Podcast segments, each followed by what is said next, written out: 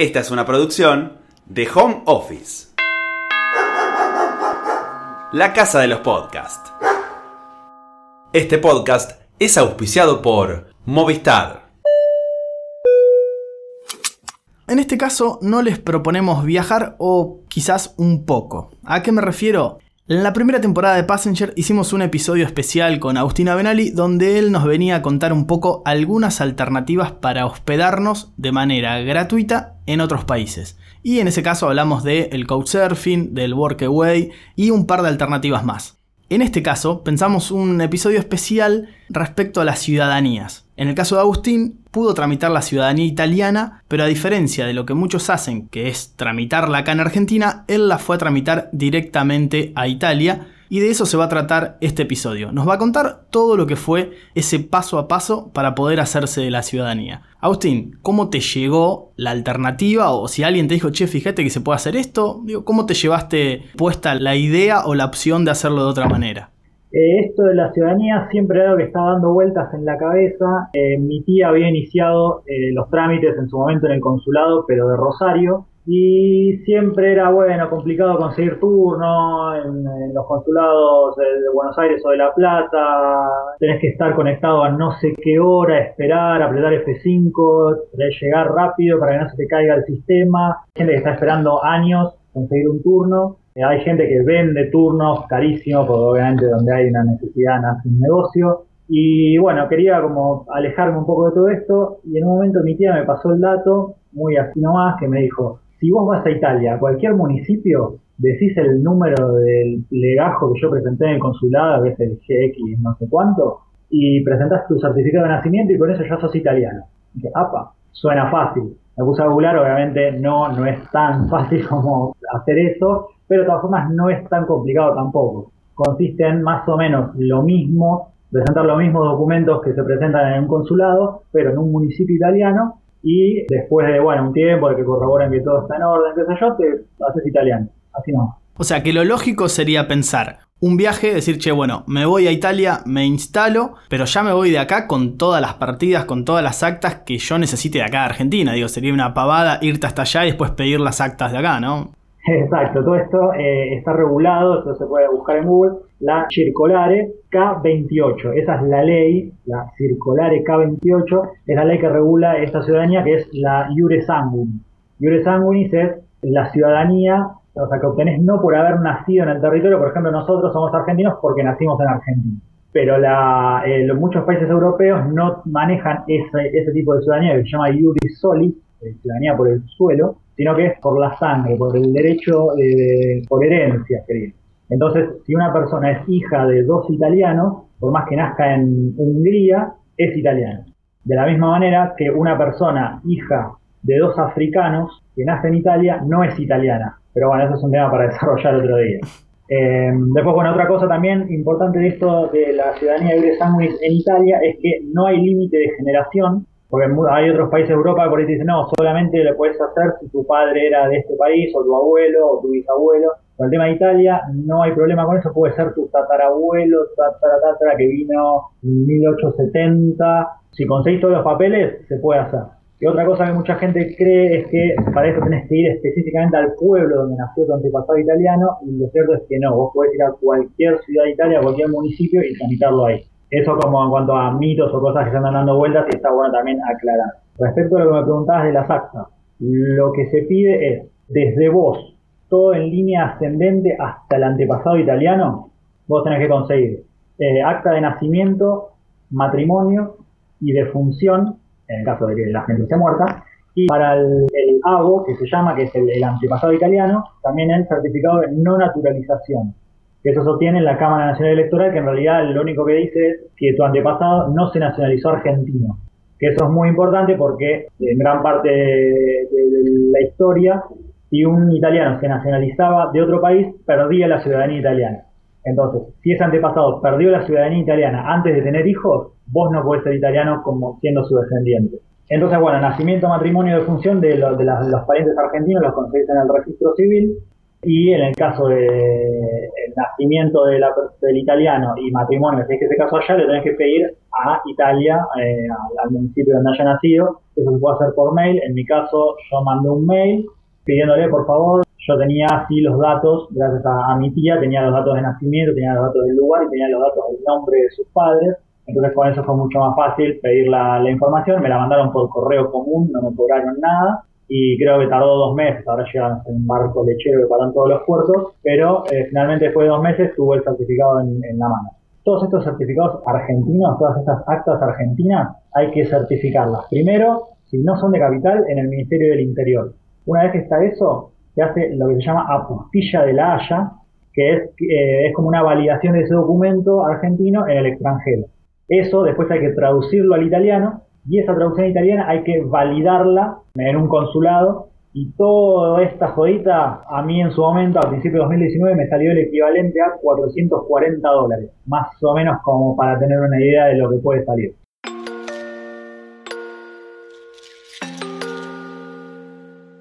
Agus, lo que pienso ahora es, ¿sacás pasaje y de vuelta? Se me ocurre eso, preguntarte. Y después, todos entendemos que una vez que llegás a Italia, vos tenés tres meses para estar porque hasta ese momento vos no sos ciudadano italiano, o sea que no tenés una extensión. Digo, ¿hay alguna especie de amparo que a vos te deja sentado que estás haciendo ese trámite por si todo eso se demora? Bueno, sí, el tema del viaje, lo que hice yo fue, eh, saqué pasaje por eh, Norwegian de eh, Buenos Aires a Londres, Londres-Roma. Y por las dudas, saqué un pasaje de salida de Italia a una ciudad random de Rumania, que era el pasaje más barato que encontré, que me salió 10 euros cosa de si me preguntaban en algún lado, che, ¿qué vas a hacer cuando te quedas en, el espacio Schengen en Europa? Digo, no, mira, estoy 90 días, pues después me tomo un vuelo a Rumania y chao. Obviamente ese vuelo no pensaba tomarlo jamás, pero me serviría como, nada, como seguro por la duda. Porque si había leído muchos grupos de Facebook que te piden en ese momento de abordar el avión en Ezeiza. A mí por suerte no me pasó porque había un montón de gente, entonces querían hacer rápido y pasó todo el mundo pero sé que en, determinados momentos se lo pueden pedir y si no tenés pasaje de salida del espacio Schengen, no te dejan subir al avión. Y eh, al momento de entrar a Italia yo también estaba medio asustado, porque digo, bueno, qué sé yo, que me pueden preguntar qué puede pasar. Nada, llegué, un tipo ahí a la mañana, me dijo ah, buongiorno, me puso el sellito y adentro. Así con eso ni un problema. Y respecto a, los 90 días, es cierto, una vez que estás estos 90 días en el espacio Schengen, estás de manera ilegal. Entonces lo que existe en estos casos es lo que se llama un permiso de soggiorno, que sería un permiso de estadía que vos tramitas a partir de haber presentado todos tus papeles. Vos eh, iniciás el trámite en Italia, te dan un comprobante, un papel que certifica que vos presentaste todo, y con este papel podés hacer pedir una extensión de tu estadía el tiempo que sea necesario hasta que vos te conviertas en ciudadano.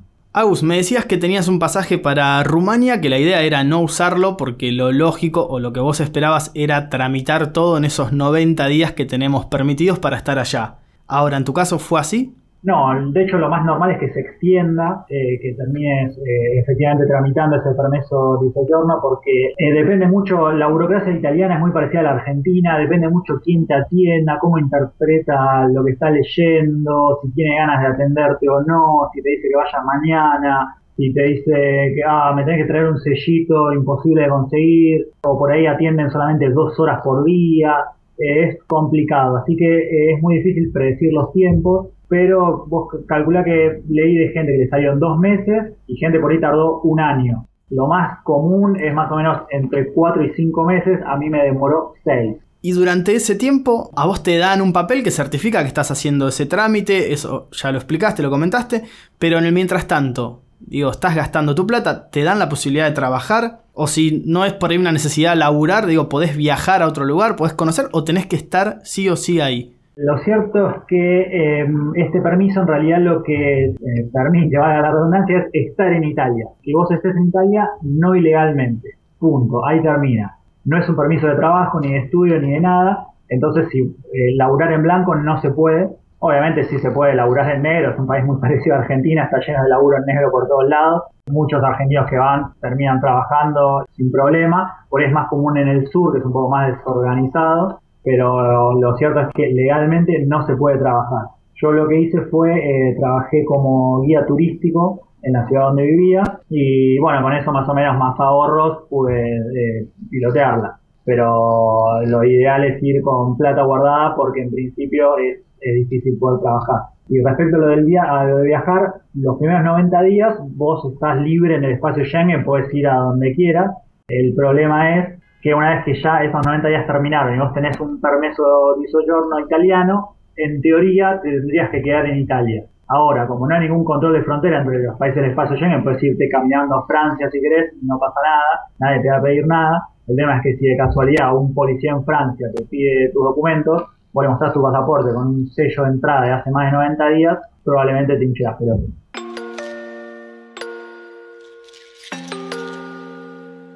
¿Te piden hablar en italiano o te exigen que sepas la lengua o no? Eh, no, esa, eh, está bueno aclararlo también porque hace poco cambió eh, la ley, pero para la gente que obtiene su ciudadanía por matrimonio. Es decir, si vos te casás con un italiano, después de determinado tiempo podés convertirte en ciudadano italiano, pero en ese caso, cuando es ciudadanía por matrimonio, sí te toman un examen italiano, que tiene, que ser el B1 a nivel de, que es más o menos un intermedio, tener un italiano intermedio para poder acceder a la ciudadanía italiana. En esta de la que estamos hablando, que es ciudadanía por descendencia, no pasa nada, no hace falta. Porque la teoría de esto es que vos por ser descendiente de un italiano, sos italiano, naturalmente. Lo único que hace este trámite es reconocerlo, por eso se llama también trámite de reconocimiento de la ciudadanía. Entonces, como ya sos italiano, es como no necesitas demostrar que hablas italiano, ya está. Y a la hora de plantear este trámite cuando vos llegás allá, digo, me imagino no fuiste la primera persona que lo hizo, ni vas a ser la última, pero a la hora de hablar con las autoridades, eh, mencionabas que tenían como un, sistema medio parecido a, lo que son todos los órdenes estatales de acá, pero ¿sentías algún tipo de, no sé si de, discriminación, pero digo, ¿tenían como cierto reparo por, por decir, che, bueno, este es un extranjero que viene a pedir la ciudadanía? ¿O en ese sentido estuvo todo bien? No, la verdad que nunca recibí nada raro, de hecho al revés, mucha gente lo toma como algo bueno, como, ah, qué piola, qué lindo, venís como a reconectarte con tus raíces o con... Eh, no, no tienen por ahí el concepto, ah, este es un sudaca que viene acá a sacarnos el laburo. Eh, la verdad que siempre con buena onda. Una vez un tipo me hizo un comentario como, eh, venís acá, la, sacaron la ciudadanía de mi país, pero lo dijo medio en chiste, quizá medio en serio, pero la verdad fue el único caso. Quizá también se facilitaba por el hecho yo hablaba bastante italiano porque había estudiado antes, no para hacer esto, sino porque quería, porque me gustaba, y de pronto me di cuenta que tenía una utilidad enorme al, poder ir a Italia y manejarme bien con eso, y también eso sí noté la diferencia cuando, por ejemplo, ese permiso de soggiorno que hablábamos, el permiso para quedarte en Italia después de los 90 días, se tramita en una comisaría. En esa comisaría en la misma fila que estaba haciendo yo, había un montón de otros inmigrantes que estaban tramitando sus permisos de trabajo, de lo que fuere, y se notaba mucho la diferencia de trato cuando hablaban con un africano que prácticamente no hablaba italiano y estaban ahí con señas y les costaba mucho, les gritaban, los trataban horrible, y de pronto llegué yo con cara de italiano, hablando en italiano, y el trato era totalmente distinto, me trataban como un rey, me explicaban todo, señor, buenas gracias, muchas gracias, buenos días, eh, así que en ese sentido hasta me sentí mejor tratado que, que otros inmigrantes.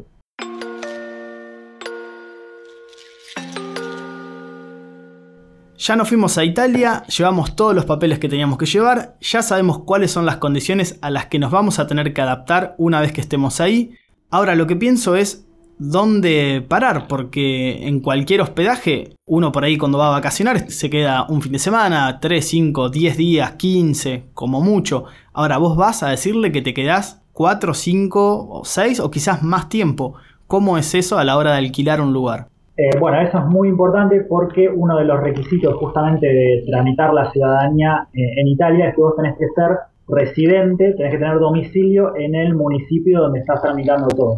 Y para esto no puedes vivir en un hostel, ni un hotel, ni, nada turístico, ni en un Airbnb. Entonces tiene que ser, o tienes que alquilarte algo, una casa o una habitación o lo que sea, o que te aloje una persona y haga una especie de carta de hospitalidad certificando que te está alojando de onda porque, nada, pues amigo o lo que sea.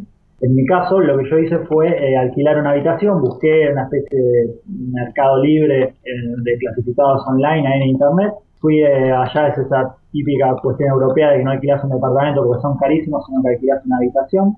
Fui a ver departamentos, fui a ver habitaciones con los dueños y terminé alquilando uno por 250 euros por mes.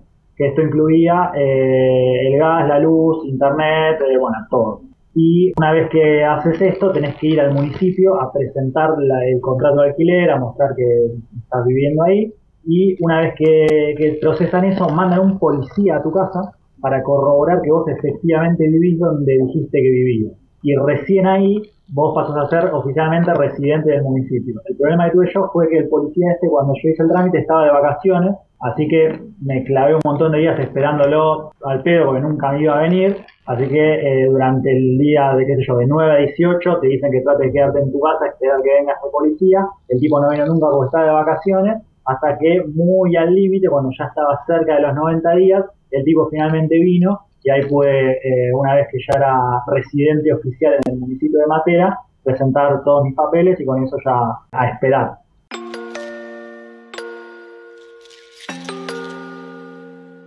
Y a fin de cuentas, Agus, ¿cómo es que concluye todo este tramiterío?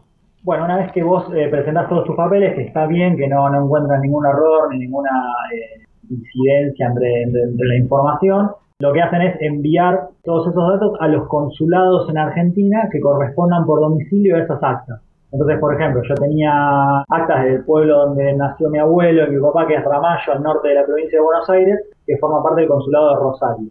Entonces mandan un mail al consulado de Rosario diciendo, che, mirá, llegó este pibe que quiere tramitar la ciudadanía argentina, que dice que es nieto de esta persona. ¿Está todo bien? ¿Esa persona nunca renunció a la ciudadanía italiana? Entonces el consulado dice que está todo bien y con esa respuesta de que está todo bien, el, municipio en Italia dice, bueno, ya está todo, este pibe puede ser ciudadano italiano.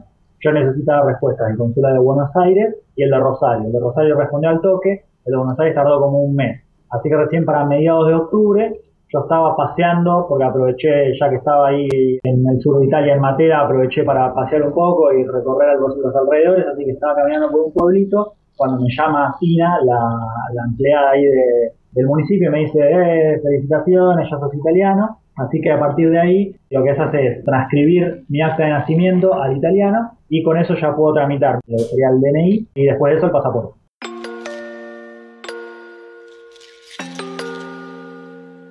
Y si bien la idea era contarte un poco el paso a paso de lo que tiene que ver con cómo tramitar la ciudadanía italiana estando en ese país, de rebote dijiste algo como, bueno, yo un poco laburé dando tours, como guía turístico. ¿En qué idioma? ¿A qué personas? ¿En qué ciudad? Contame un poco eso. Eh, sí, eso está, está, bien porque en realidad era un viaje con el objetivo de obtener esa ciudadanía, pero en realidad lo que yo quería era disfrutar también el camino, recorrer un poco por allá, pasear. O sea, Italia era un destino que siempre me había interesado, nunca había podido ir Así que era bueno, dos pájaros de un tiro, ir para allá, recorrer, pasear, conocer y de paso, bueno, tramitar la ciudadanía.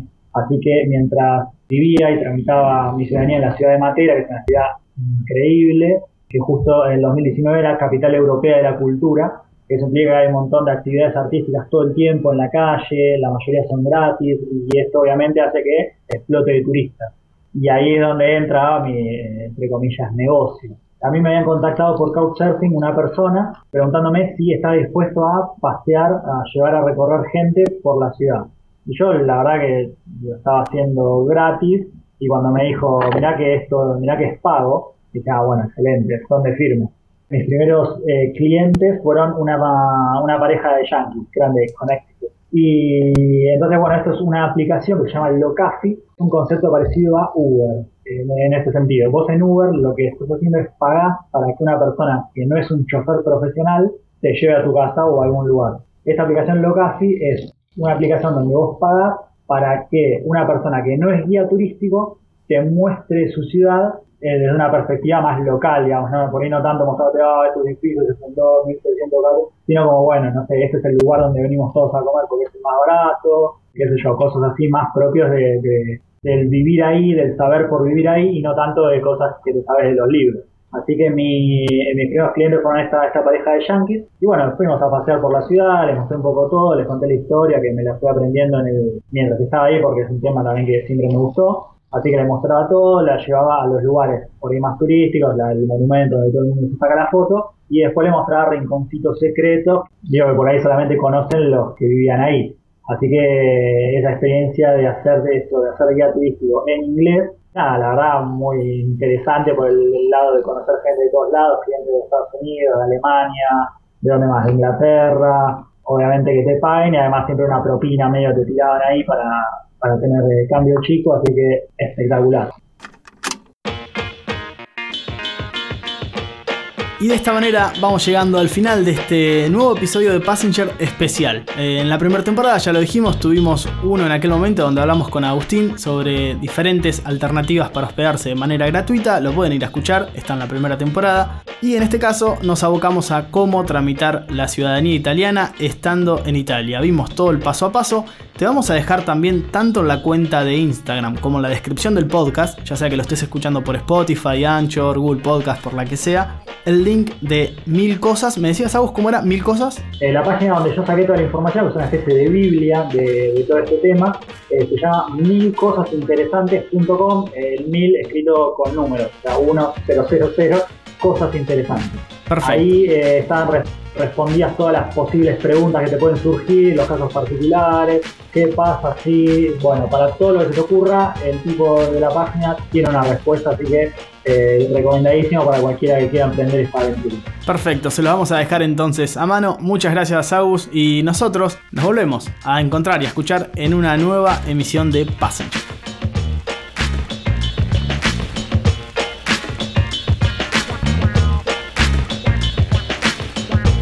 Una producción de Home Office. Encontranos en Instagram como Home Office Podcast.